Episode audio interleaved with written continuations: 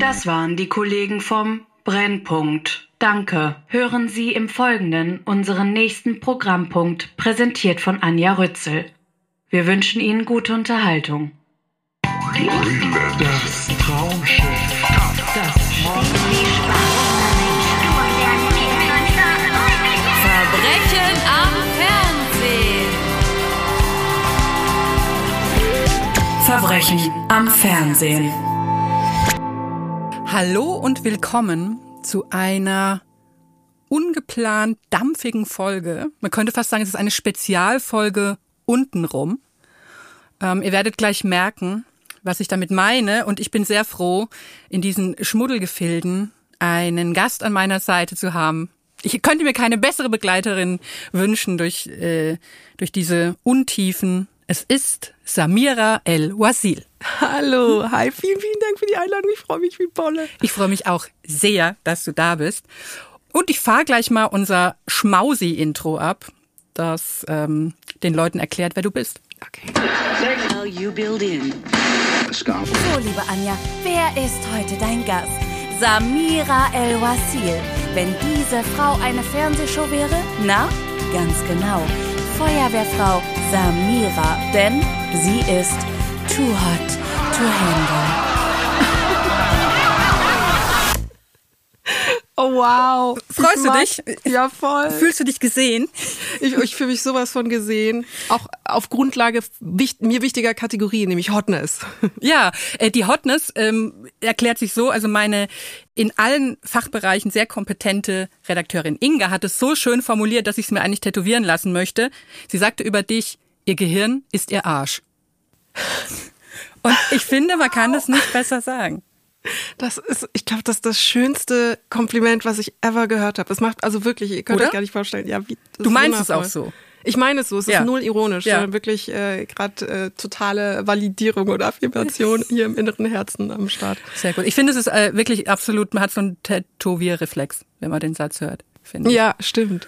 Und Ist für die Arsch. äh, Leute, die dich noch nicht kennen, du bist Autorin, Kolumnistin, Schauspielerin, Podcasterin, hast den Podcast Piratensender Powerplay mit Friedemann Karik. Um den Titel beneide ich dich so sehr, weil ich damals als Kind aus diesem Film rausgegangen bin, in den Spessart-Lichtspielen und bin rausgegangen und dachte mir, es wird nie mehr einen Film geben, der so lustig ist. Also ich habe da eine Bindung dazu. Hast du den Film seitdem noch einmal gesehen Nein, in deinem Leben? und ich werde es streng vermeiden. Ja, ja, mach das nicht. Es, ist äh, wit- witzig. Ich hatte nämlich ähnliche Assoziationen, ne? wirklich äh, 100% positiv aufgeladene Nostalgie in Bezug auf diese beiden Supernasen. Und dann habe ich den Film vor kurzem nochmal gesehen und es war keine gute Idee. Ja, nee, den, gealtert. den und Bernhard und Bianca werde ich nicht nochmal angucken, damit das alles Oh. nicht keine Dellen kriegt. So. Und du hast auch einen neuen Podcast am Start, wie wir Berufsjugendlichen so sagen, verzweifelt.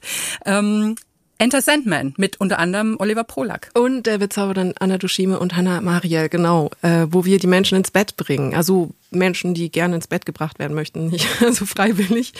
Ähm, So festgeschnallt mit Gurten. So ist So, es nicht gemeint. jetzt. Jetzt wird geschlafen. Jetzt schreien wir euch in die Träume rein.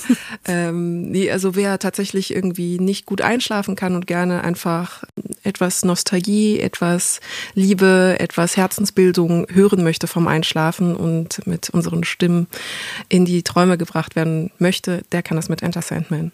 Genau, ein, eine Honighafermilch zum Hören würde ich jetzt schreiben, wenn ich für die Oh, Young Miss schön. oder so so eine Kurzkritik schreiben würde. Oh, das ist ganz toll. Das muss ich Oliver gleich schicken. Tätowier dir das bitte auch neben der Sache mit, dem, Okay. mit dem Gehirnarsch. So, ich ähm, habe mich gefragt, du bist eine der schlausten Frauen Deutschlands. Über was könnte ich mit dir reden? Und da gibt's natürlich nur eine Lösung, übers Bumsen. Selbstverständlich. Fiki Fiki. Volles Programm heute. Ja. Genau, darum geht's heute. Wir werden uns nicht schonen. Wir werden unsere Zuhörerinnen und Zuhörer nicht schonen. Und wir beginnen mit dem aktuellen Fall Ex on the Beach. Ist das was, was du dir sowieso ähm, selbstständig, freiwillig anschaust oder war das jetzt für dich eine Disziplinsübung? Jein. Also Ex on the Beach ist eines dieser Trash-TV-Formate, die sich bei mir verhalten wie die viel zu viel existierenden Spin-off Marvel oder Star Wars-Serien, mhm. äh, wo man irgendwie die Heldenreise von der Cousine von Boba Fett oder sowas, das guckt ja keiner auf Disney Plus mehr. Man schaut es aber aus Verzweiflung weg, weil die Main-Storylines, äh, und in diesem Fall im Privatfernsehen in Form von Bachelorette oder Kampf der Reality Stars eben schon weggeschaut worden sind. Ja. Und man dann bisschen so junkie-mäßig äh, durch die Mediatheken scrollt auf der Suche nach noch mehr Trash-TV. Und dann wird dann und wann ähm, eben Ex on the Beach konsumiert. Und man hat so ein paar vertraute Gesichter, die man aus anderen Formaten kennt. Und deswegen schaue ich es gelegentlich punktuell, aber immer mit einer großen Portion Verzweiflung. Mhm. Ich erzähle mal kurz, ähm, worum es geht für die Leute, die es noch nicht geschaut haben, die noch noch nicht ganz den Verzweiflungsstand erreicht haben. es ist ähm, das Setting ist so eine typische Bumseinsel Villa. In, das ist ja immer entweder in Mexiko oder in Thailand. Ich weiß, weiß jetzt gar nicht, wo das konkret ist. Vielleicht Thailand? Ich weiß es nicht. Also in, in warmen Gefilden und an dieser Villa landen an Reality-Leute, die man aus anderen Formaten, du hast es schon gesagt, kennt. Und meistens auch ein paar Unbekannte, aber die meisten sind so All-Stars aus anderen Bumseinsel, Villen, Thailand, Mexiko-Formaten. Und die harren da also, dass einer ihrer Ex-Partner äh, unfreiwillig dann eben auch angelandet kommt. Und die wissen nie, wer kommt und werden an den Strand gebeten und sitzen da im Liegestuhl und von ferne kommt eine Gestalt und die sitzen da zu dritt und sagen immer, ist es meine, ist es deine? Kennst du eine, kennst du alle? Und dann müssen die also mit ihren Exen jeweils in dem Haus leben und es bilden sich natürlich neue Allianzen und Bettgeschichten und äh, dadurch wird viel geweint und geschrien und gefummelt. So würde ich es mal formulieren. Das ist eine super Zusammenfassung und ich möchte an dieser Stelle noch die RTL Pressetextbeschreibung zitieren mit dem Satz, also am Ende alles, was du erklärt hast und dann kommt als letztes der Satz, mit der Zeit tauchen deren Ex-Partner und Ex-Partnerinnen am Strand auf. Und das ist der letzte Satz. Und es klingt eher wie so ein Horrorfilm. Ja. Wie so ein Teenager-Slasher-Film. Das, das klingt, als wären, die, als wären die Zombies eigentlich. Ja, wirklich so kommen die plötzlich an. Und so reagieren interessanterweise die TeilnehmerInnen aber auch oft. Es sind Zombies tatsächlich aus der eigenen romantischen Vergangenheit. Mhm. Ähm, also das Konfliktpotenzial ist dann natürlich in der Anordnung schon sehr gut gegeben. Ähm, du hast die Allianzen genannt, äh, natürlich äh, eine Bäumchenwechsel, dich, wie wir es von diesen Formaten kennen. Viel Körperlichkeit, viel Lug und Betrug, viel, du hast sie angeschaut, wie hast du sie angeschaut und äh, Bussi-Raub, auch in genau. dieser Staffel sehr oh ja. wichtig. Über Bussis wird noch zu reden sein. Ich habe mal so eine kleine, äh, ja, so, so ein, ein, ein akustisches Moodboard von mm. unserem äh, Pfaff-Ensemble, damit wir mal so hören, wie das klingt, wenn eben eine neue Ex am Strand auftaucht. Hi Jungs. Dir brauche ich gar nicht Hallo sagen, weil für mich bist du ein Arschloch und ein Fuckboy. Arschloch und ein Fuckboy. Sie will Krieg, sie kann Krieg haben. Hi Johnny. Gabriela. Freut mich, hi. Mich auch. Das wird hart für Kimi. Sie kam, sie sah, sie siegte was bin ich? Ein Fuckboy und ein Arschloch. Warum bin ich ein Arschloch? Du weißt ganz genau, was du gemacht hast. Was Mit denn? der fetten Kuh in Kosovo, mit meiner alten besten Freundin. Was hab ich denn gemacht? Ich habe mitbekommen, dass du sie gefickt hast. Äh, stimmt das? Äh, eine fette Kuh ist es nicht. Jeder ist irgendwie auf eine Art äh, attraktiv. Also das ist so richtig ein bisschen so Shaming, würde ich sagen. Ich war mit ihr feiern, das stimmt. Das war einfach ein dummer Zufall. Ich meine, es gibt solche Zufälle. Was, mein Gott. Steht doch mal. Hör mir zu. Aber warum? Hör mir zu. Warum? Nein, nein, nein. Wenn ich rede, hörst du mir zu. Warte. Nein, nein, nein, nein, nein. Du hörst mir zu, weil du hast mir was angetan und nicht andersrum. Boah, das war sowas von Todescringe dazwischen zu sitzen, das kannst du dir nicht vorstellen. Wir sind doch Single beide, oder Aber nicht? Mann, wie konntest du mit Hab dieser fetten Kuh irgendwas machen? Hab ich nicht. Ich habe keine Ahnung, wer die fette Kuh ist, aber irgendwie muss die fette Kuh sie ja beschäftigen. Also, Applaus ans Pfaff-Team, ans Ensemble, wieder mal brillant äh, reenacted und kein bisschen overacted oder übertrieben. Mhm. Das möchte ich noch festhalten. Wirklich sehr akkurate Abbildung dessen, was da akustisch und semantisch erfolgt. Es ist absolut text, texttreu ja. dargeboten. Da, ja. Und die fette Kuh. Die fette Kuh im Kosovo da, ist, ja. ist real. Ähm, und es ist tatsächlich ziemlich typisch finde ich. Ne? Idealtypisch für wie so ein, wie so der Ton untereinander ist. Auch wie, wie, wie so Hackepeter-Dialoge, ja, aber nein, aber doch, du, ja, aber, ich äh, wollte doch und so, wo man am Ende gar nicht so wirklich weiß, was gesagt wurde. Das finde ich so ganz faszinierend. Also so eine ganz eigene Art von Nicht-Dialog, ne, die da immer stattfindet. Was tatsächlich dieses Format beherrscht, ist die seltsam abgekämpfte Dynamik von sich getrennt habenden Paaren, die sich dann auf einer Party wieder treffen, abzubilden. Mhm. Weil vielleicht hat das jemand schon mal erlebt, wenn er versucht zu verstehen, wer sich wann, warum, wie getrennt hat, weil wer wem irgendwas geschrieben und irgendwo anders auf Instagram ein Foto von jemandem geteilt hat und dann eventuell noch, es wird irgendwie immer abgehackter, bis die wichtigsten Informationen einfach in Wut und Zorn und Eskalationsrhetorik untergehen und man, wie John ja richtigerweise gesagt hat, nur totales Unbehagen empfindet. Er sagte Todescringe, zu Recht, wenn man zwischen diesen Personen äh, sitzt und steht. Und das ist natürlich aber die Währung dieses ganzen Formats, das ist die Sendeminuten-Essenz dieses Formats, diese Konflikte nicht nur herbeizubeschwören, natürlich durch diese Konfrontation, sondern von diesem Theater der Wut dieser beiden Ex-PartnerInnen aufeinander zu leben. Mhm. Also wenn jemand mal schön. eine Forschungsarbeit zur Rhetorik der Wut schreiben möchte, der könnte hier, also müsste eigentlich keine äh, Testperson sich suchen, der könnte sich einfach vier, fünf Staffeln Ex on the Beach reinziehen. Der hatte eigentlich ein breites Portfolio. Und ich finde auch, äh, diese Staffel ist wieder mal hervorragend gecastet in den verschiedenen Typen, weil es lebt natürlich eben von äh, den äh, lauten und leisen Personen oder den, sagen wir mal, lauten und noch lauteren Personen vielleicht. So.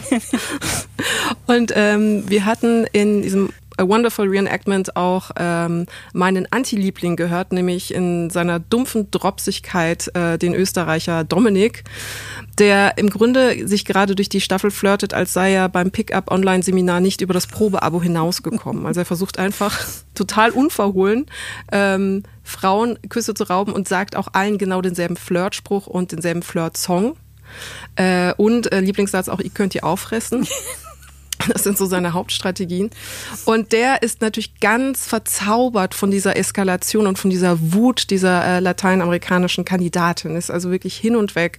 Das heißt, wir haben einmal Johnny, der sagt, cringe, unangenehm möchte ich nicht. Und auf der anderen Seite dann aber auch eben diese äh, flapsigen, welpigen Männer, die dann sagen, wow, das ist genau mein Stick. Das mag ich gerne, wenn äh, Menschen sich anschreien und wenn Frauen ihren Ex-Partner beschimpfen. Das finde ich richtig gut und sexy. Ja, vor allen Dingen ist ähm, Dominik also äh, das haben sie ganz gut geschnitten in dieser fünften Folge, die wir, die wir uns äh, heute besonders angucken, weil immer wenn Kimi, also dieser Ex-Partner von Gab Gabriella, Gabriella oder Gab, wie sie auch mitunter genannt wird, ähm, wenn er sagt, du warst der Teufel und du bist die schlimmste Person, dann wird reingeschnitten Dominik, besagter Dominik, der dann völlig verzückt sagt, ich werde so scharf, weil sie ist Brasilianerin. Sie hat Feuer. Wo ich so denke, ja, man kann, über den Teufel kann man auch sagen, er hat Feuer. Das ist, ist, ist alles eine Frage des Blickwinkels wahrscheinlich. Ähm, ich, kann, ich kann vielleicht mal kurz zusammenfassen, was so mein Hauptanklagepunkt ist. Bitte, Weil es ja. gibt ja viele Dinge, die man diesem Format vorwerfen könnte. Äh, ich muss vorneweg sagen, was ich an diesem Format liebe, tatsächlich ist, dass es Arbeit ist. Mhm. Weil du hast es, finde ich, sehr schön verglichen mit dieser Marvel äh, Timeline, die eben auch so kleine Seitenabzweigungen hat, die man nehmen kann oder nicht. Und es ist, wenn man, wenn man Ex on the Beach richtig sehen will, muss man einfach sehr viel Vorarbeit und Nacharbeit, Nachsorge leisten. Also es macht einfach nur Spaß, wenn man weiß, wer Paulina ist. Und mit wem Paulina konkret schon was hatte und wie sich das, wie die Konstellationen damals waren.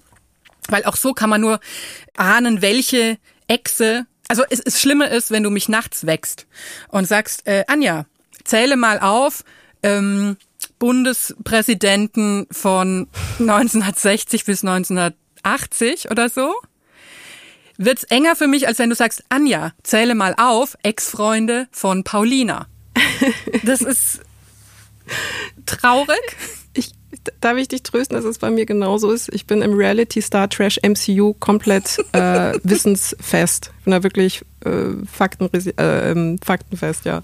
Es, es ist halt, es schmiegt sich einfach leichter ins Gehirn. Also was ich gut finde, ist, man muss vorher wahnsinnig viel gesehen haben, mhm. aber das, dafür hat man aber auch so ein Gefühl von Belohnung. Also früher mhm. was in der Schule ja. hat mich eine gute Note äh, nicht so befriedigt in der Grundschule oder so, wie wenn ich, nachdem ich äh, fünf Mickey Maus Stempel für Schönschrift gesammelt und für Fleiß gesammelt habe, dann eine Hundepostkarte geschenkt bekommen habe. Mhm. Und wenn man also all die anderen Formate geguckt hat, dann das sind für mich die Mickey Maus Stempel und die Hundepostkarte ist, ich verstehe genau, wie die Konstellationen sind bei Ex on the Beach. So.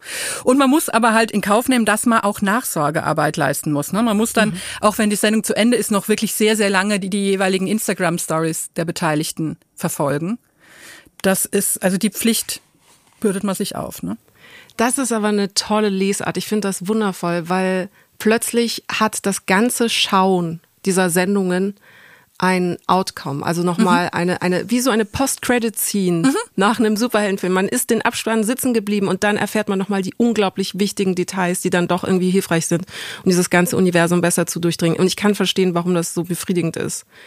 So, Aber endlich hat die Arbeit sich gelohnt. Ja, nur bevor so. wir jetzt zu positiv werden. ja. Hier kommt mein Vorwurf. Ja. Also mein Hauptvorwurf.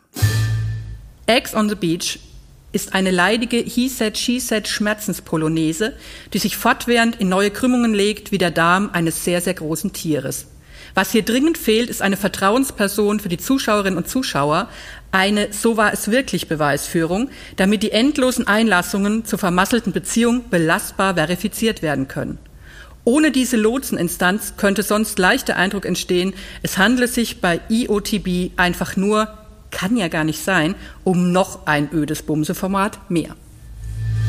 Also das ist so das, was mich wahnsinnig auf die Palme bringt, gerade jetzt in der Szene, die wir gehört haben, ähm, mhm. wenn dann einer von den beiden sagt, du weißt ganz genau, was du gemacht hast.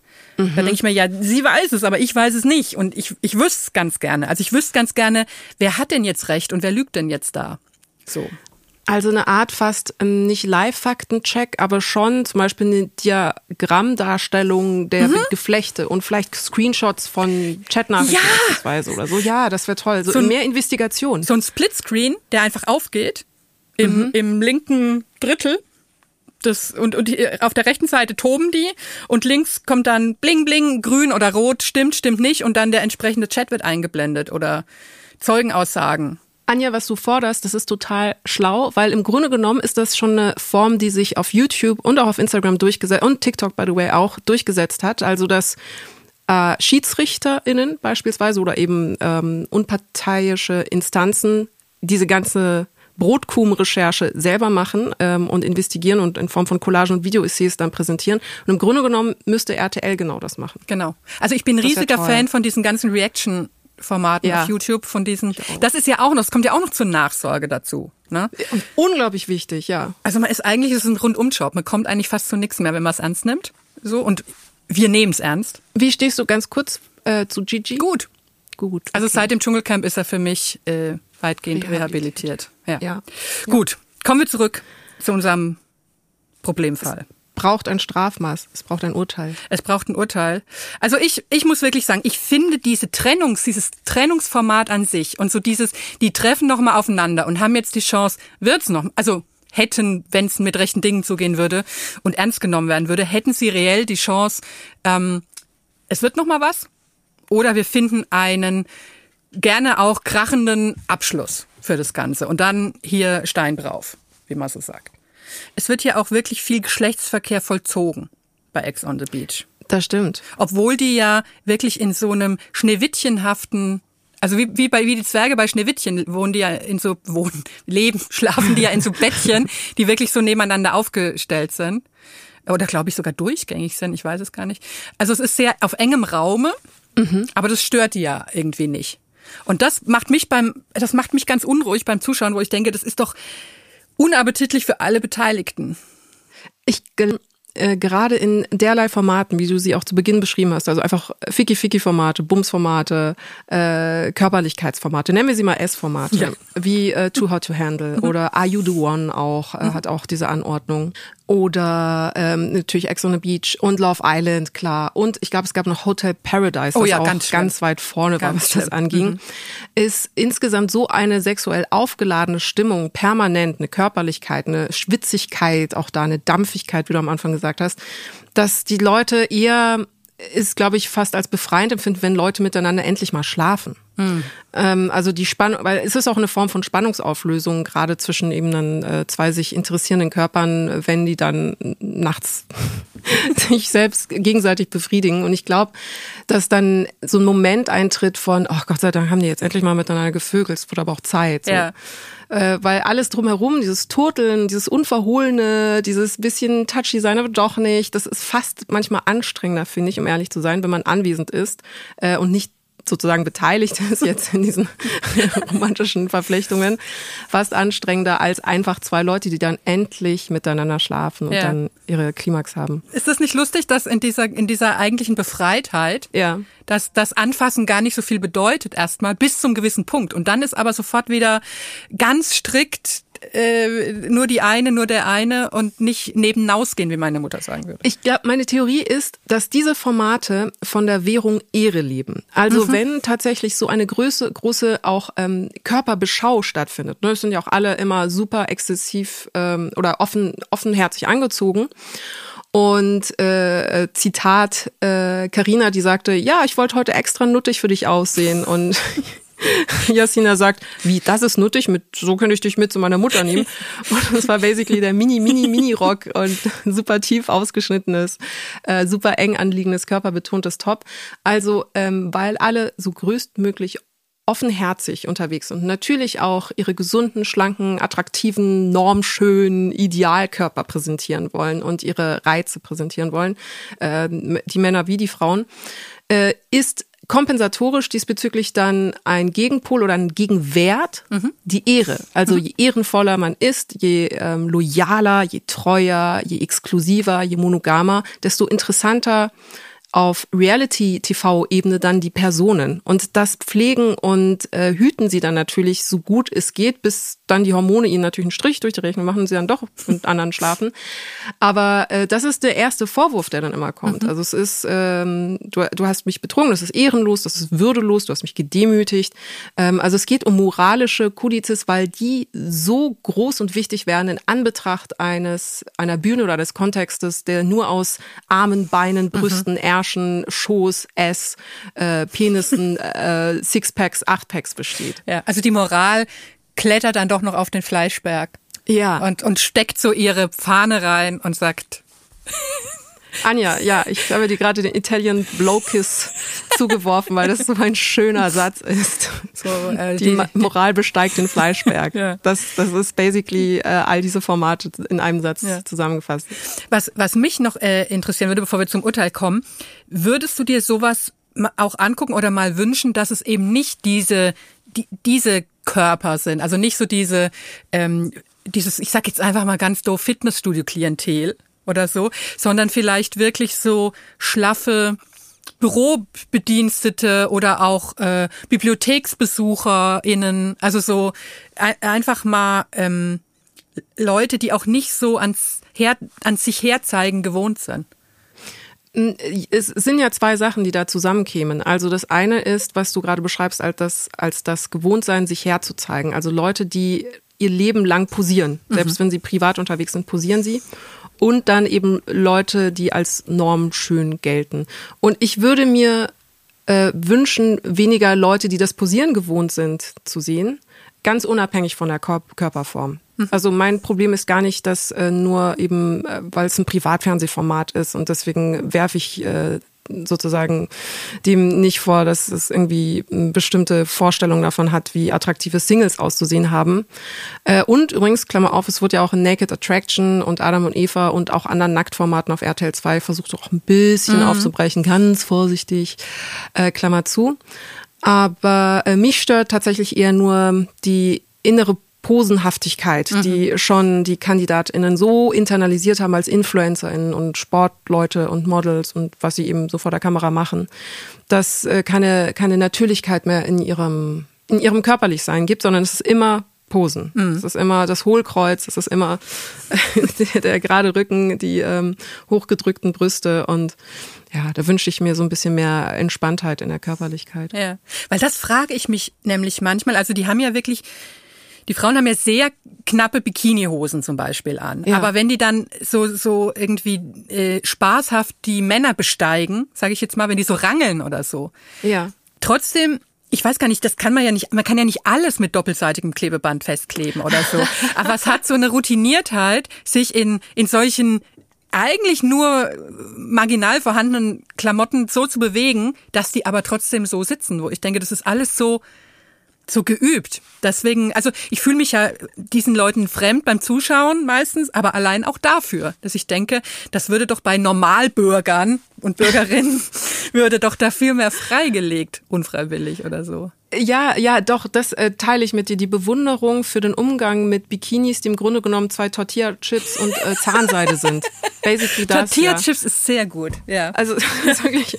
Ähm, ja, wir finden es ja eigentlich, wir finden ja auch vieles gut daran. Ne? Ja, irgendwie, irgendwie ja. Also irgendwie ja. Es ist nicht das schlimmste Format in dieser. nee, nee, das ist eigentlich das, das ist eigentlich ja schön und das ist eigentlich das Schöne und Schreckliche gleichzeitig. Ich spüre so ein Vibe. Ich glaube, wir sind auf einer Ebene. Ich drück mal den Knopf. Bewährung. Ne? Mit Bewährung bin ich voll fein und äh, im Geiste und mit lieben Grüßen an äh, Reality Stars, Kampf der Reality Stars, Star Emmy, Strafzahlungen an ein spanisches Tierheim. Genau. Das, da sind wir ganz auf einer Linie. Ruhe in meinem Gerichtssaal. Kurz Werbung. Das Einzige, was in meinem Haushalt versichert ist, ist nein, nicht mein Auto, nein, auch nicht mein Geschmeide, es ist mein Hund Juri. Der ist dafür aber voll versichert. Ganz lange dachte ich, dass ich damit eigentlich gut durchkomme, weil ich ja eher so ein jugendlich unbekümmerter Typ bin. Aber vergangene Woche fiel mir auf, dass ich jetzt doch inzwischen erwachsen bin und das nicht mehr leugnen kann. Nämlich als meine Mutter versucht hat, mir mein neues geplantes Tattoo zu verbieten und ich den Satz sprach, Mama, ich bin aber doch 50. Und deswegen kommt mir die Clark-App jetzt wie gerufen, denn so langsam, das sehe ich ein, muss ich mich wirklich mal um meine eigenen Versicherungen kümmern, weil ich nicht davon ausgehen kann, dass mein Hund mich auf ewig versorgen wird. Clark checkt ganz easy auch deine Versicherungssituation, damit du bestens abgesichert und auf alles vorbereitet bist. Ausgebildete VersicherungsexpertInnen stehen dir kostenfrei und persönlich zur Verfügung für eine qualitative und unverbindliche Beratung, wenn du doch mal Fragen haben solltest. Verpasse nie wieder Kündigungsfristen durch unsere Push-Notification. Auch das ist was, was mir direkt ans Herz geht, denn damit hatte ich auch so ein bisschen meine Probleme in der Vergangenheit. Durch den Bedarfscheck findest du heraus, welche Versicherungen du wirklich brauchst und welche eventuell doch überflüssig sind. Für alle HörerInnen von Verbrechen am Fernsehen spendiert Clark einen Shopping-Gutschein von bis zu 30 Euro. Ihr müsst dafür einfach nur die Clark-App runterladen oder direkt auf die Webseite gehen. Das ist clark.de für Deutschland oder goclark.at für Österreich und bei der Registrierung den Gutscheincode Fernsehen eingeben. Wenn ihr eine bestehende Versicherung hochladet, sichert ihr euch einen 15 Euro Shopping-Gutschein für Brands wie Apple, Zalando, den App Store und viele mehr. Wenn ihr zwei Versicherungen hochladet, bekommt ihr sogar einen 30-Euro-Gutschein. Alle Teilnahmebedingungen und die genauen Infos findet ihr in den Show Notes. Ruhe. So, jetzt hast du was mitgebracht. Genau. Und du hattest ja die Wahl, wie immer, zwischen einem Gasthass, äh, etwas, was dich richtig wütend macht, oder einem, einem Schundprodukt, das du aber sehr gerne magst. Was ist es geworden? Es ist tatsächlich Schrödingers Geschenk. Es ist nämlich beides gleichzeitig. Es ist ein Guilty Pleasure, was aber auch mit sehr viel Hass von mir gehasst wird. Na, das sind doch die schönsten Geschenke. Ich überreiche es dir hiermit äh, anlässlich des äh, dieses Jahr sich wieder jährenden heiß ersehnten Sommerhausspektakels ja, der Stars. Danke. Kampf der Promi-Paare und ähm, wir wissen ja inzwischen, welche Paare einziehen werden. Ich freue mich ja sehr auf Erik und Edith Stehfest ja. und das Tim Toupé-Paar auch und natürlich ähm, Claudia Obert, My Spiritual Animal äh, in manchen Fällen. Aber neu auf der Promi-Pärchen-Bühne äh, sind das Reality-Paar Alexander Alex Petrovic und Vanessa Nuatu. Mhm. Die ziehen und auch ein. Genau. Die ziehen auch ein. Genau. Und mein Gastgeschenk ist der Ort, wo sich beide kennengelernt haben, nämlich in der bemerkenswerten letzten Staffel von Temptation Island VIP. Sehr gut. Das ist mir auch, ich will nicht sagen ein liebes, aber ein vertrautes Format. Möchtest du kurz zusammenfassen, oder kurz erklären, was, was ist es, wenn man das noch nicht kennt? Sehr gerne. Die Sendungsprämisse ist ähm, wie folgt. Vier Promi-Paare gehen für, ich glaube, es sind sechs Wochen. Ich schaffe es nie ganz herauszufinden, wie die Zeitlichkeiten sind, mhm. weil es wird immer von Wochen gesprochen, aber es wird nie so genau gesagt, wie viele, aber ich glaube, es sind sechs Wochen. Sie gehen auseinander und ziehen jeweils die zwei Hälften des Paares in zwei getrennte Villen nach also Geschlechtern getrennt sozusagen. Es gibt die Ladies Villa und die äh, Männer Villa und sie verbringen dort die Zeit ohne Ablenkung mit zwölf sexy, flirty Singles des anderen Geschlechts, den sogenannten VerführerInnen, die zur Aufgabe haben, die Treue der dort lebenden, wohnenden Promis zu testen. Mhm. Und das Format organisiert dann in der Regel Tequila-geschwängerte Poolpartys und die Stars bekommen dann, wenn ich das auch richtig nachvollziehen kann, etwa einmal wöchentlich in einer Art Offenbarungsrituell an einem Feuer die Partybilder ihres Partners bzw. ihrer Partnerin auf einem Bildschirm gezeigt. Mhm. Das heißt, vor allen anderen, ne? Die sitzen dann da so aufgereiht und jeder guckt zu. Genau, genau. Diese Anordnung ist wichtig für die Sendungsdynamik. Also es sitzen einmal pro Woche vier Frauen und Moderatorin Lola Weipert beieinander und sehen dann jeweils Ausschnitte dessen, was die Männer in der Zwischenzeit meist feiernderweise gemacht haben. Und ebenso sitzen die vier Männer gemeinsam vermutlich einmal pro Woche am Lagerfeuer vor dem Bildschirm und sehen gemeinsam an, was die Freundinnen in der Zwischenzeit eben in ihrer Villa gemacht haben. Und die Arbeitshypothese der Sendung ist, dass man hier versucht, die Beziehung auf ihre Resilienz hinzutesten, indem man die äh, einzelnen Mitglieder dieser Beziehung eine Verführung aussetzt und schauen will, ob sie den Test bestehen und dann quasi den Beleg hat, dass äh, wenn sie den VerführerInnen nicht erliegen, dass diese, diese Beziehung eine gute, stabile und schöne ist. Ich bin ja eigentlich fast enttäuscht, dass die nicht sowas organisiert haben, dass sofort ein Pastor oder ein Pfarrer kommt äh, im Finale und die sofort verheiratet, weil ja immer, also es ist ja auch so ein Topos, ne, dass die ganzen Paare mal sagen, wenn wir das jetzt überstehen, ja. na, dann können wir auch heiraten und dann bauen wir das Haus und dann pflanzen wir den Baum und dann, und dann zeugen wir, Kinder. die Kinder. Ja. So, so, für viele ist das ja wirklich so der jetzt ultimative das noch mal, Test, ja. Genau.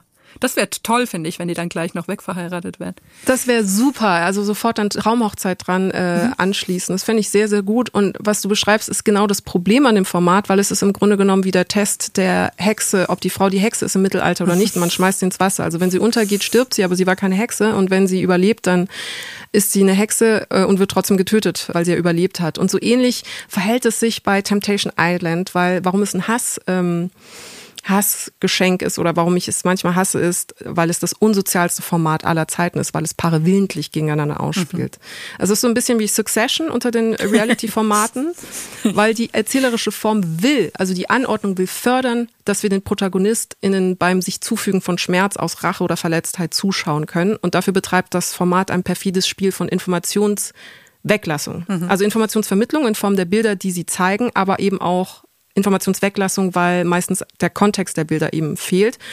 Und es benutzt gerade so viele Schnipsel einer Party, die ohne Kontext grotesk und befremdlich und verstörend wirken können, dass genügend Zweifel und Verunsicherung gesät wurde, dass dann die oftmals vermeintlich Hintergangenen äh, manchmal auch wirklich Hintergangenen, aber manchmal eben auch vermeintlich Hintergangenen, dann als Retourkutsche für diesen angeblichen mhm. Verrat selber bei sich eskalieren und selber dann kompromittierendes Material generieren, welches dann die andere Seite wiederum zu Gesicht bekommt, die dann wiederum aus Reaktion darauf hindenkt, jetzt einen Freifahrtschein mhm. äh, hat äh, um noch mehr zu eskalieren. Also man kann man kann sich ja eigentlich so vorstellen, wenn jetzt irgendwie angenommen in der Villa der vergebenen Männer wo die Verführerinnen sind. Eine Verführerin würde jetzt, keine Ahnung, in Ohnmacht fallen, bewusstlos sein, einen Atemstillstand erleiden. Und ein vergebener Mann würde sagen, oh Gott, wir müssen sie wiederbeleben und würde Mund-zu-Mund-Beatmung ja. durchführen. Dann wären die Produzenten also wäre ein gängiger Move der Produzenten einfach nur dieses Mund-zu-Mund-Stück rauszuschneiden und das so zu unterlegen, dass es aussieht wie ein Zungenkuss. Total. Und ich habe ein super Beispiel, wo sie genau das wirklich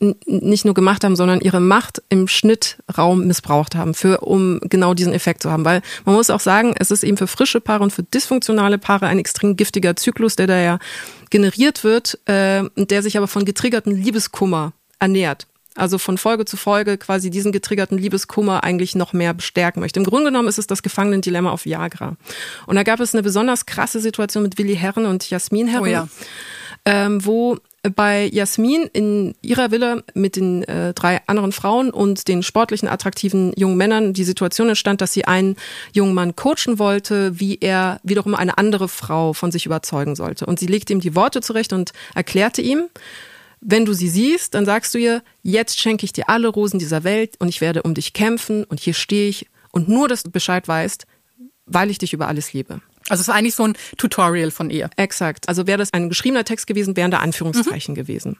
Und Jasmin, schlau und clever wie sie ist und Reality TV erfahren, wusste, die Schnittschurken bei RTL könnten jetzt rein theoretisch einfach nur den Teil mit nur, dass du Bescheid weißt, ich liebe dich über alles rausnehmen und Willi Herren beim nächsten Lagerfeuer einfach kontextlos zeigen. Ja. Und dann sieht Willi Herren seine Frau, die offensichtlich einem attraktiven, äh, zwölfpackigen jungen Mann ähm, sagt, nur dass du Bescheid weißt, ich liebe dich über alles. Also geht sie in die Interviewkabine und fleht Tränen aufgelöst die Redaktion an, bitte, bitte, bitte nehmt nicht diesen Ausschnitt, zeigt ihn Willi Herren nicht so ohne Kontext, weil Zitat, das zerreißt ihm das Herz und mir auch. Der hat total Angst, dass ich mich auf der Welt mal in irgendwen anders verlieben mhm. könnte. Äh, ich will nicht, dass ihm das Herz zerrissen wird da drüben. Und das ist das Allerschlimmste, was er überhaupt sehen kann. Und ja. Anja, was, was, macht RTL? Ich habe gar keine Ahnung. Ich kann es mir gar nicht vorstellen. Also was bestimmt machen, sind sie auf ihren Wunsch eingegangen, weil es sind ja keine Unmenschen. Samira. Was machen diese Teufel? Sie zeigen Willi Herren nicht den Teil mit Weil ich dich liebe, das machen sie nicht. Aber sie zeigen Willi Herren ohne Kontext einfach nur den Schnipsel von Jasmin Herren, die sagt, ich will nicht, dass mhm. ihm das Herz zerrissen wird da drüben. Das ist das Schlimmste, was er überhaupt sehen könnte. Ja. Und sonst ja. nichts, ja. nichts, nichts, nichts. Kein davor, kein danach, keine Erklärung. Und Willi Herren saß in seiner Villa mit den drei Jungs und bekam einen Nervenzusammenbruch und fragte dann natürlich tausendmal zurecht, was zerreißt mir das Herz? Was darf ich nicht sehen? Das war richtig evil. Das ist, also, das ist wirklich teuflisch. Das kann man gar nicht anders sagen. Also das ist so, äh, da, da, weiß nicht, wem es da nicht eiskalt den Rücken runterläuft, der soll selber da mal einziehen. Äh, ich, ich gebe zu, dass er befriedigend war, als dann am Ende gemeinsam die Paare nochmal die Szenen Revue passieren lassen. Sie schauen sich dann quasi in einem finalen Zeremoniell das Best-of ihrer Szenen zusammen an und die Konfliktdynamik möchte natürlich, dass dann die Partner sich gegenseitig zur Rede stellen und äh, Rechenschaft einfordern und sagen, warum hast du das gemacht? Warum hast du mit deren Lapdance gehabt? Warum hast du da getrunken? Warum hast du ihm hier auf den Bauch gefasst und so weiter? dass das bei Willi Herren und Jasmin Herren natürlich dann unglaublich befriedigend war, ja. endlich die Erlösung für ihn zu haben. Sie saß neben ihm ganz ruhig und äh, gelassen, weil sie ja wusste, dass alles in Ordnung war. Und er dann wirklich mit roten Augen und mit äh, schnell schlagendem Herzen dann sehen konnte, was sie eigentlich gesagt hat und warum sie es gesagt hat. Und im Grunde genommen war das natürlich ein enormer Liebesbeweis und auch ein Verständnis darum, wie er emotional und psychologisch funktioniert, aber eben auch wie Reality TV yeah. funktioniert. Ich fand das sehr äh, hellsichtig von ihr, dass sie das eigentlich ähm, abwenden wollte.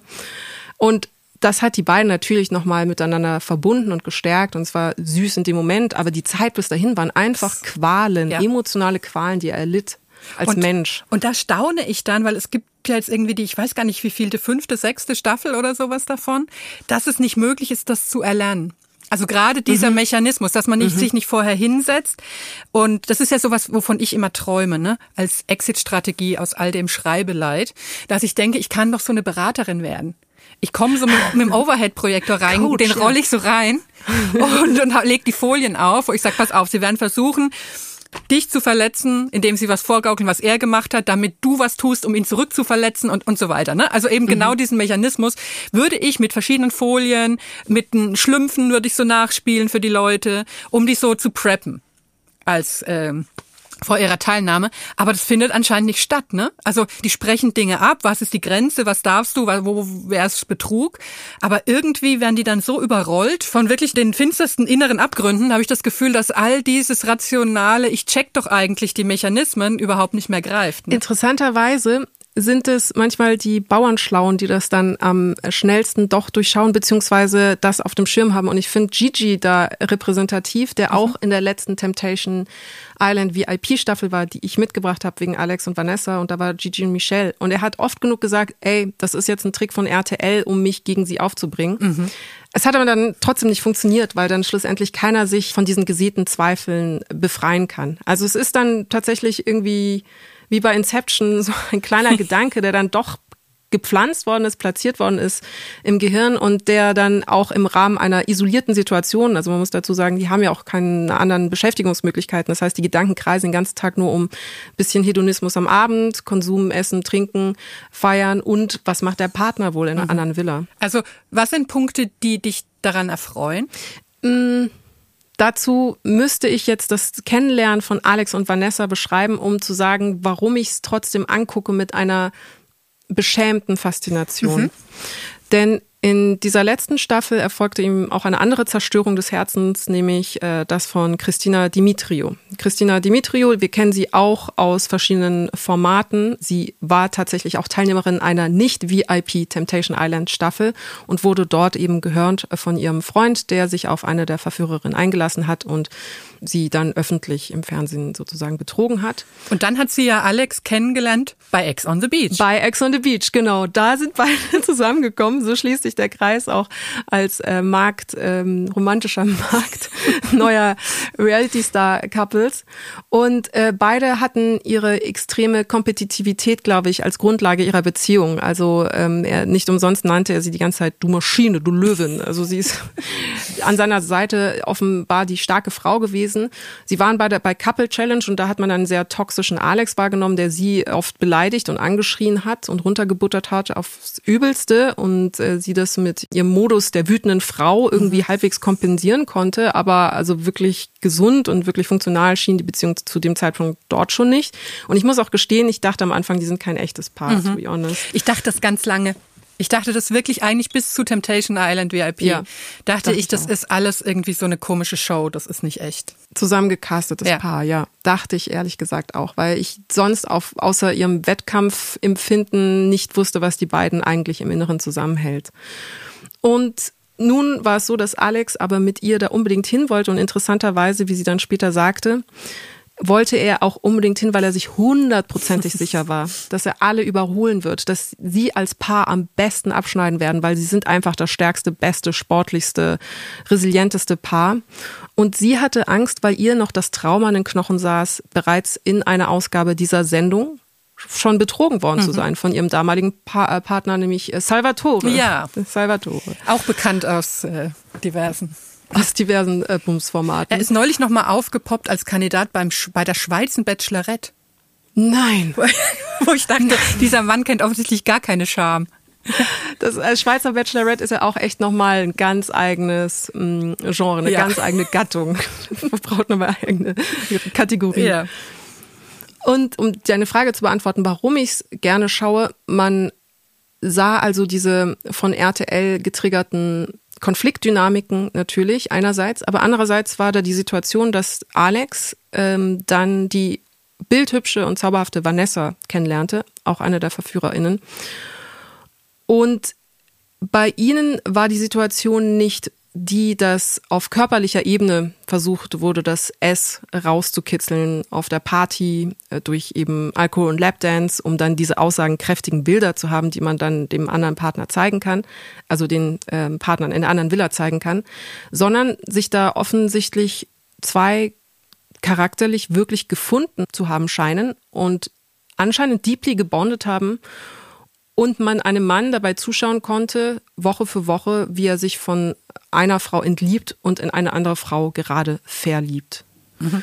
Und das ist im Grunde genommen noch der viel größere mhm. Schmerz, den man jemandem zufügen kann. Also nicht einfach fremd knutschen, ähm, Fremdgehen so wie, ist natürlich total schlimm, aber sagen wir mal, fremd knutschen, irgendwie, ah, du hast sie geküsst und so weiter, ist schlimm. Aber fremd lieben sozusagen, ähm, dabei und festzustellen, der Partner entgleitet mir und ich kann nichts machen mhm. Woche für Woche, ist vielleicht noch die viel größere, nicht nur Demütigung, sondern die viel größere Zerstörung eben des Herzens. Er hat ja von Vanessa als seiner Dualseele gesprochen, ne? Ja. Das fand ich den Begriff, ja. über den habe ich noch immer mal wieder nachgedacht, weil das klang gleichzeitig wie irgendwas, was Teil eines Motors ist oder so, also ja, von irgendeinem, irgendeinem Autoteil. Schlägt, ja, ja, so die die die Welle und die Dualseele wackelt gerade so ein bisschen, da muss man nachschrauben. Äh, ähm, also so irgendwie so was ganz komisch funktional esoterisches fand ich einen eigenartigen Begriff. wenn ich das jetzt mal versuche zu destillieren, ist es dann mhm. tatsächlich sowas wie so eine ähm, tatsächlich wie ein, eine Labormenschensituation, was du daran ja. schätzt, zu sagen, so läuft's dann am Ende manchmal? Kann's laufen? Ja, ja, es ist, weil ähm, es natürlich die ganze Romantik entzaubert. Es nimmt ja, also es behauptet, das ist ja das Irre, es behauptet ja die Romantik ja. Äh, als als Kuppelstärkungssendung, aber im Grunde sind ja alle Stellschrauben auf größtmögliche Entfremdung, Eskalation, Konflikt und Trennung ausgelegt.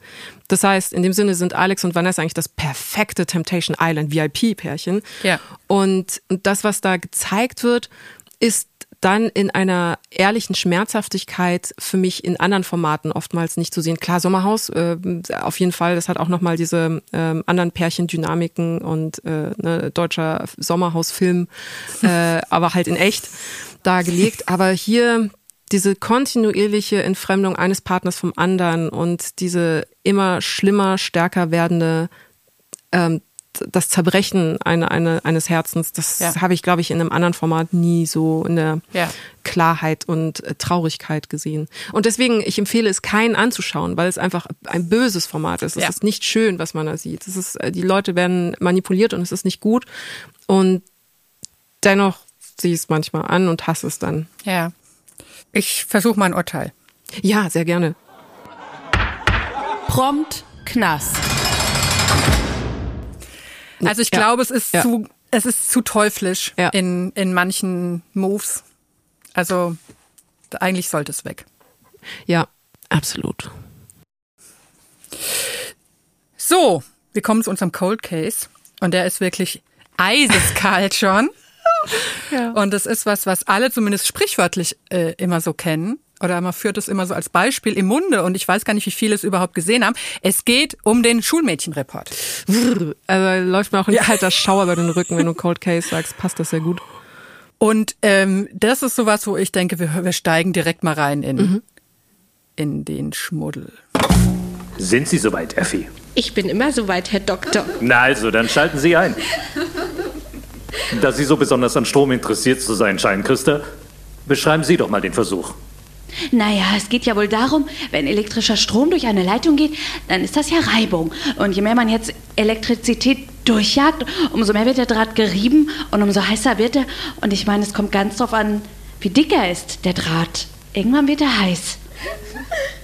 Oh, das ist aber schade, dass Sie ihn jetzt schon wieder ausgeschaltet haben. Jetzt hängt er.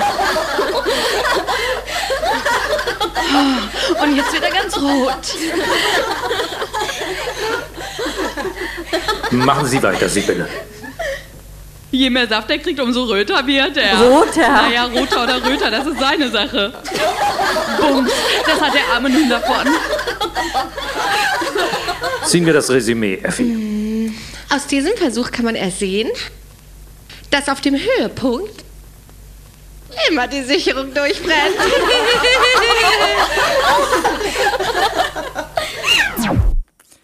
So, das war jetzt ein Ausschnitt aus Teil 2. Ähm, Physikunterricht, wie wir ihn alle kennen. Oh das Schlimme so ist, ist, wenn, wenn ich mir das angucke, ist es tatsächlich ein bisschen Physikunterricht, wie ich ihn kenne, weil ich, ich war an einer Mädchenschule. Ach. Und wir hatten, also an einer Klostermädchenschule. Und wir hatten direkt auch so einen Physiksaal, der so treppenförmig, also wo man so treppenförmig saß. Ne, so Amphitheater-like. Mhm. Und das Setting, es sah eigentlich aus wie in einem Physiksaal. Und, ähm, und man musste auch immer, zu, wenn man also geschwätzt hat oder so, musste man nach vorne kommen und Experimente machen, wo man Stromstöße gekriegt hat und so. Insofern ist mir das Setting an sich erstmal wohl vertraut. Ähm, ich kann vielleicht noch so ein paar Eckdaten sagen. Es gibt insgesamt 13 Teile vom Schulmädchenreport, die von 1970 bis 1980 ähm, gedreht wurden und, und ausgestrahlt wurden. Und gilt, die Reihe gilt, glaube ich, immer noch mit zu den erfolgreichsten deutschen Kinofilmen. Also ist da ziemlich weit oben. Ja, in 38 Sprachen auch übersetzt worden. Ge genau. War dir das, kenn, kennst du das von früher? Also hast du, ist es sowas, was du mal heimlich geguckt hast, wenn die Eltern aus dem Hause waren oder sowas? Das ist interessant, weil ich nicht sicher bin, ob ich hier so konfabuliere. Also ob ich so Nelson Mandela-Effekt mir einbilde, mich daran zu erinnern, es gesehen zu haben oder tatsächlich einfach aus unserem kollektiven Popkulturgedächtnis ähm, es kenne. Mhm. Weil ich meine, dass ich Wiederholungen nachts irgendwann in den 90ern in irgendwelchen Privatsendern gesehen habe. RTL 2 hat immer nachts noch so Softcore gezeigt manchmal. Aber ich, ich, also ich kann mich nicht erinnern, ob ich es aktiv wahrgenommen habe oder mir nur einbilde, es äh, rezipiert zu haben. Aber ja, das ist einiges los. Also es ist ja von so einer obsoleten Lustmolchigkeit. also es ist ja 8000 Prozent Male Gaze. Und es ist irgendwie so aus einer Zeit, wo irgendwie Männer noch über Frauen gesagt haben, das seien freche Früchtchen. ja. Und so fühlt sich das alles an. Ja. Gleichzeitig, weil ich habe das damals nicht gesehen. So, mhm. also wenn ich was Verbotenes gemacht habe als ähm, als anständig katholisch erzogenes Kind, Mädchen, habe ich heimlich Aktenzeichen XY so geguckt durch den Türspalt oder so. Das musstest du heimlich schauen, weil es zu äh, brutal ja, ist? damit mhm. ich, weil ich sonst sch schlecht träume. Aber ich saß dann einfach vor der Wohnzimmertür und habe durch den Spalt geguckt. So schön, meinen Eltern war das so egal. das erklärt einiges. Ja. ja, interessant. Und deswegen ist mir das, also ich hatte immer so ein, also ich, ich habe es mir deutlicher deutlich dirtier vorgestellt letztendlich, mhm. als ich es dann, also als ich es dann irgendwann mal gesehen habe, war ich fast enttäuscht.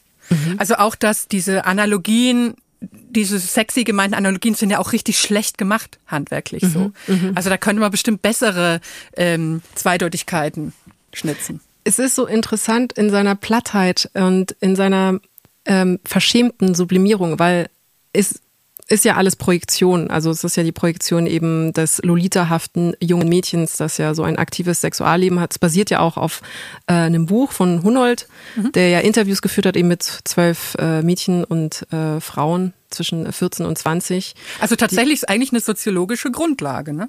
Auf eine Art. An und für sich ja, aber das hat natürlich dann äh, diese ähm, ethnologischen Aspekt, glaube ich, verloren in der Übersetzung dann in, in den Film. Und interessant festzuhalten ist auch, dass es vermutlich dann an Erfolg verloren hat äh, oder nur bis in die 80er produziert worden ist, weil dann einfach richtige Pornos, also zum Beispiel auch Deep Throat kam dann fünf Jahre mhm. nach dem ersten äh, Schulmädchenreport äh, in die Kinos sogar. Ähm, dann Einzug fanden und dementsprechend die Menschen gar nicht mehr oder wahrscheinlich meistens männliche Zuschauer eben gar nicht mehr diese verschämt sublimierten in Projektionen ihrer eigenen Sexualität brauchten in Form von hihihi, äh, lustigen, äh, kichernden ähm, Sch Schülerinnen, by the way. Ich finde auch interessant, dass man Schulmädchen sagt und nicht äh, mhm. Schülerin, ähm, die tiefe Ausschnitte tragen oder mal ab und zu ein Schamhaar zeigen in irgendeiner Form oder einen, einen weißen Baumwollslip irgendwie äh, sichtbar ist, äh, sondern dann einfach direkt ganz normale Pornografie konsumieren konnten. Ja. also gar nicht mehr brauch, brauchte gar nicht mehr das äh, hinter vorgehaltener Hand, Zwinker, Zwonker, Ellenbogen wackeln. Genau, also es ist, weil was du beschreibst, nur dass das so ähm, fast enttäuschend nicht explizit ist, ist ja einfach Ergebnis des peinlichen Versuchs, es nicht explizit wirken lassen zu wollen. Und dann dachte man, dass dieser Weg vermutlich der einfachste ist. Aber das ist natürlich unglaublich unangenehm, weil man ja die Intention dahinter, nämlich die einer Erotisierung also oder eine Anregung oder eines Erregens ja trotzdem wahrnimmt und spürt. Und dadurch ist es ja. dann so halb, halb. Also so, es will quasi offensichtlich ein männliches Publikum erregen, aber gleichzeitig nicht explizit sein wollen. Äh, und tut so, als sei es dann irgendwie doch so eine ganz unschuldige kleine äh, Gegenwartsbetrachtung von so ein paar hochsexualisierten jungen Frauen. Und das Fand, also finde ich bemerkenswert. Es ist aber natürlich auch ein bestimmter Sound und Ton und eine Ästhetik ja. aus der Zeit, klar. Ich fand es so lustig, weil ich hatte vorher gesehen ähm, das Frühstücksfernsehen mhm. für die letzte äh, Folge. Also es hat eins Frühstücksfernsehen und da ging es in einem Segment deutlich schmutziger zu, weil da wurde es so fabuliert, nämlich auch eigentlich genau dieselbe Taktik, zu sagen, ich, ich sag hier was und das könnte aber auch was ganz anderes sein. Mhm. Und da ging es nämlich drum, dass Biene Maya, dass da eine Stelle zensiert wurde. Und da war so die Quizfrage, was, wo, warum wurde denn da zitiert? Und da wurde rumgeschmuddelt mit Willis Stachel ist vielleicht zu kurz oder Willis Stachel, wo der überall so hingeht und so, wo ich dachte, liebe Leute, ähm, es, ist, es ist noch nicht mal neun Uhr, reißt euch bitte zusammen. Und wo, also im Vergleich wirkt natürlich diese verhuschte, ähm, gewollte Erotik total harmlos und, und auch hilflos. Ja, ne? das stimmt. Also es ist so, Schulmädchenreport war vielleicht das Onlyfans von damals. Aber heute haben wir natürlich eben hypersexualisiertes Reality-TV, was wir ja gerade ähm, besprochen und abgebildet haben und ein Bohlen der jungen Kandidatinnen bei DSDS sagt, äh, ob ihre Karriere sich darauf beschränkt, durchgenudelt zu werden. Ja. So, das ist ja im Grunde, also Bohlen ist ähm, sozusagen wie der Lehrer damals im Schulmädchenreport, aber total explizit dann so, oh, du hast aber einen schönen kurzen Rock an oder wow, tolle Beine, wow, tolle, toller Ausschnitt oder toller Körper oder so. Das heißt, die Beschämung ja. muss als Fremdheitseffekt gar nicht mehr herhalten, weil es nicht mehr schambehaftet ist, festzustellen, dass äh, junge Frauen so und so aussehen. Was aber interessant also, weil ist. Sich, weil sich die Grenze so verschoben hat dessen, was man zu jungen Frauen so sagen kann. Ja, absolut, heraus. absolut. Oder dass man sie auch als sexuelle Wesen quasi schon sieht. Dass man das darf man. Äh, dass, äh, genau, dass man sie als solche adressieren und wahrnehmen darf. Das ist das, äh, der problematische Teil im Sexismus. Aber dass auch Frauen sich als sexuell souveräne Personen präsentieren. Das ist der feministische Teil der weiblichen Sexualität und des Self-Empowerments. Also beides ja. kommt da hier zusammen und beides bewirkt aber, dass dann eben sowas wie Schulmädchenreport gar nicht mehr funktionieren würde heute. Ja. Ähm, kannst du dir vorstellen, weil ich finde, immer wenn mal wieder so ein Aufklärungsformat im weitesten Sinne kommt oder so, wir helfen Paaren wieder Sex zu haben und solche Sachen. Ich gucke mir das immer an und denke, wann kommt denn mal das Format, dem ich das alles abkaufe und was ich als eigentlich wirklich eher tendenziell verschämter Mensch, wenn es so um nackte Körper im Fernsehen geht und, und explizite Schilderungen, ähm, was ich angucken kann und uns gut finde und nicht unangenehm finde. Und ich finde, ich frage mich, warum das so schwierig ist. Also wenn man jetzt mal das Ganze ernst nimmt und wirklich den soziologischen Unterbau ernst nimmt und so und ich sage, es ging jetzt nur um äh, Mädchen in kurzen Röckchen, die äh, Penis-Metaphoriken herbeijonglieren mhm. irgendwie. Das könnte, hätte ja auch was Gutes sein können. Zu sagen, so, wir hier im vermufften Anfang 70er, jetzt wird mal hier gesagt, wie es zugeht. Es gab ja Sexualaufklärungsformate insgesamt auch. Äh, Koll hieß der, glaube ich. Mhm. Und ähm, so, so, lieben deutsche Paare. Also das war auch Teil. Os Oscar Kolle, ne? Oscar Kolle, ja genau. ja genau. Ich weiß nicht, wie ich auf Koll gekommen bin, aber in meinem Herzen bleibt das für immer Oscar Koll. ähm, die französische Version. Und Interessant ist ja, dass im deutschen Privatfernsehen in den 90ern ja nochmal eine sexuelle Aufklärungswelle erfolgte in Form von ähm, Wahre Liebe beispielsweise mhm. oder äh, ähm, die Talkshow von damals Verona Feldbusch, äh, Piep. Piep. Und äh, Lilo Wanders hatte mhm. moderiert auch wahre Liebe, aber es gab noch ein anderes Format. Ich habe seinen Namen vergessen, aber ich habe die, ich habe die alle auf dem Schirm, weil ich die alle geguckt habe tatsächlich als ähm, mhm. junges Mädchen, weil ich natürlich fasziniert war von äh, Sexualität im Privatfernsehen und äh, da ja so Schlüssellochmomente dann immer hatte. Und äh, das ja weniger geworden ist, beziehungsweise es gibt ja jetzt keine Sexualformate mehr im Privatfernsehen. Also es gibt kein Bedürfnis offenbar ähm, auch im öffentlich-rechtlichen, by the way, nicht, ähm, Menschen über das Fernsehen sexuell aufzuklären oder über die Ökonomie der Sexualität oder über mhm. die Möglichkeiten der Sexualität ähm, zu informieren. Und ich frage mich auch die ganze Zeit, wo ist das hingegangen? Weil es muss, ja. die, das Informationsbedürfnis ist ja offensichtlich noch da. Es ist ja nicht so, dass jetzt, nur weil es Internet gibt, die Leute jetzt dann alle sich selbst informieren und therapieren, sondern es muss doch noch einen Austausch geben. Ja. Und es ist ja auch nicht so, dass die Menschen jetzt so befreit sind in ihrem Reden darüber, dass Eltern ihren Kindern das direkt ganz offen alles so mitgeben. Ja, glaube ich einfach nicht. Absolut. Also kann ich nicht glauben, weil eigentlich, und man kriegt jetzt ja auch nicht als, weiß ich nicht, elfjähriger irgendwie ein laminiertes Dings in die Hand gedrückt und sagt, hier findest du alles im Internet über diese vertrauenswürdigen Links, äh, wie es geht oder so. Also ich finde das auch eigenartig. Aber die, der Unterschied ist, also Schulmädchenreport hätte da dann soziologisch funktionieren können, aber es hatte eben zum Zweck eben die Erregung und das mhm. Sublimieren. Und die sexuelle Aufklärung hat eben nicht zum Zweck normalerweise, also klar, ich weiß, Leute haben sich die Bravo auch gekauft, weil sie toll fanden, einen nackten Körper drin zu sehen, aber es hatte nicht die Intention zu erregen, sondern die Intention zu informieren. Ich glaube, um ehrlich zu sein, und ich will jetzt nicht so super kulturpessimistisch und boomerig klingen und. Doch, do it! Ähm, ich glaube, viel ist auch auf TikTok, by the way. Ähm, ich glaube auch, es gibt ein großes Fließen Richtung OnlyFans, wo es nicht nur pornografische Inhalte gibt oder einfach Nacktbilder oder so, sondern auch vermeintliche Sexualaufklärung und Chats mit Leuten, die über Sexualität informieren können. Ähm, und leider ist aber auch ein großer Teil der sexuellen Aufklärung heute ähm, die Pornoseiten, die mhm. das ersetzen tatsächlich.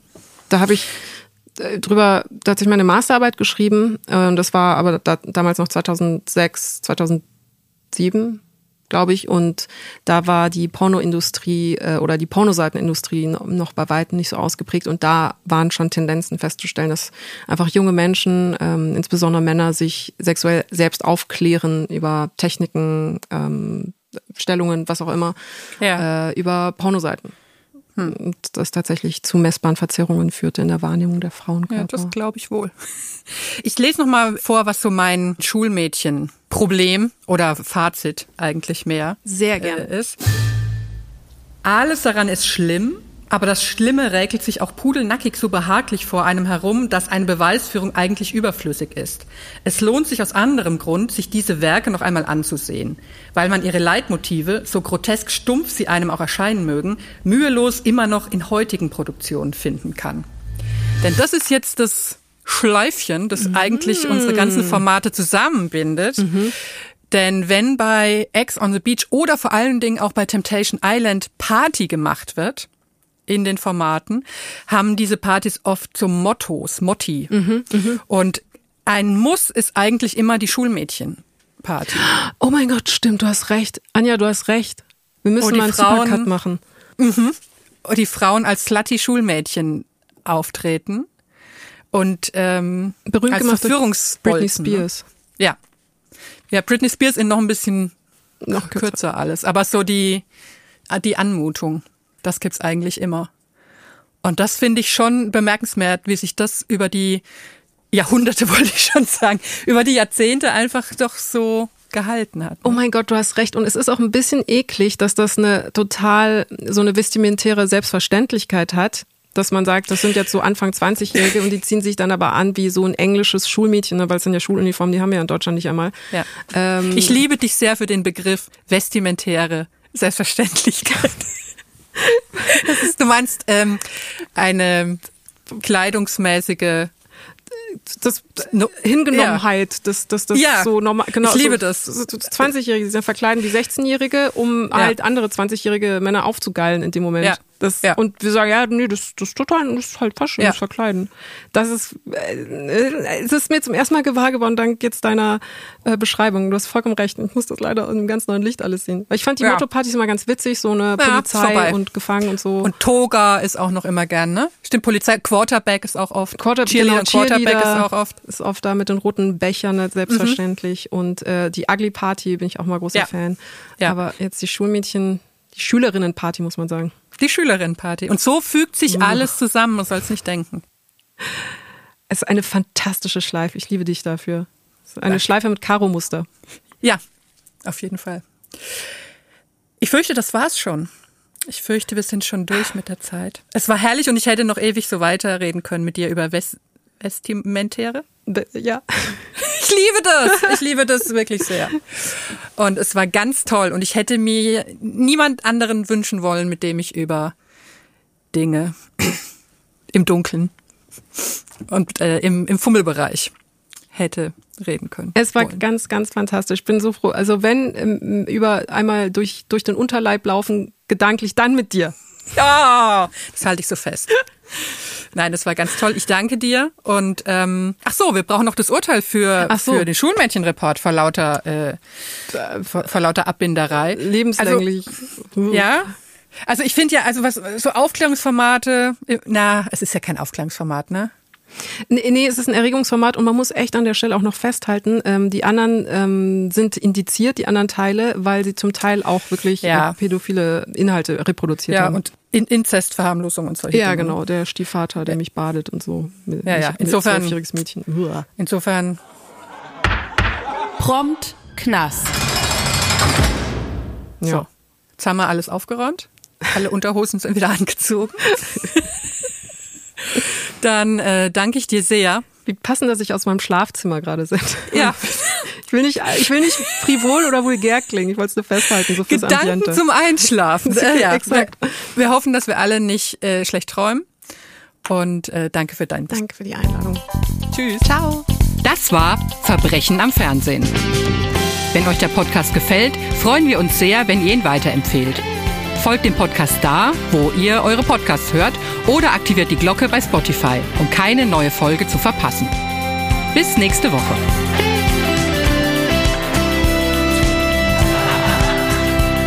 Verbrechen am Fernsehen ist ein Studio Bummens Original. Creative Producerin Inga Wessling. Produktion Laura Pohl. Executive Producer Konstantin Seidenstücker. Musik, Ton und Schnitt Christian Pfeiffer. Ein besonderer Dank an Thomas Schmidt.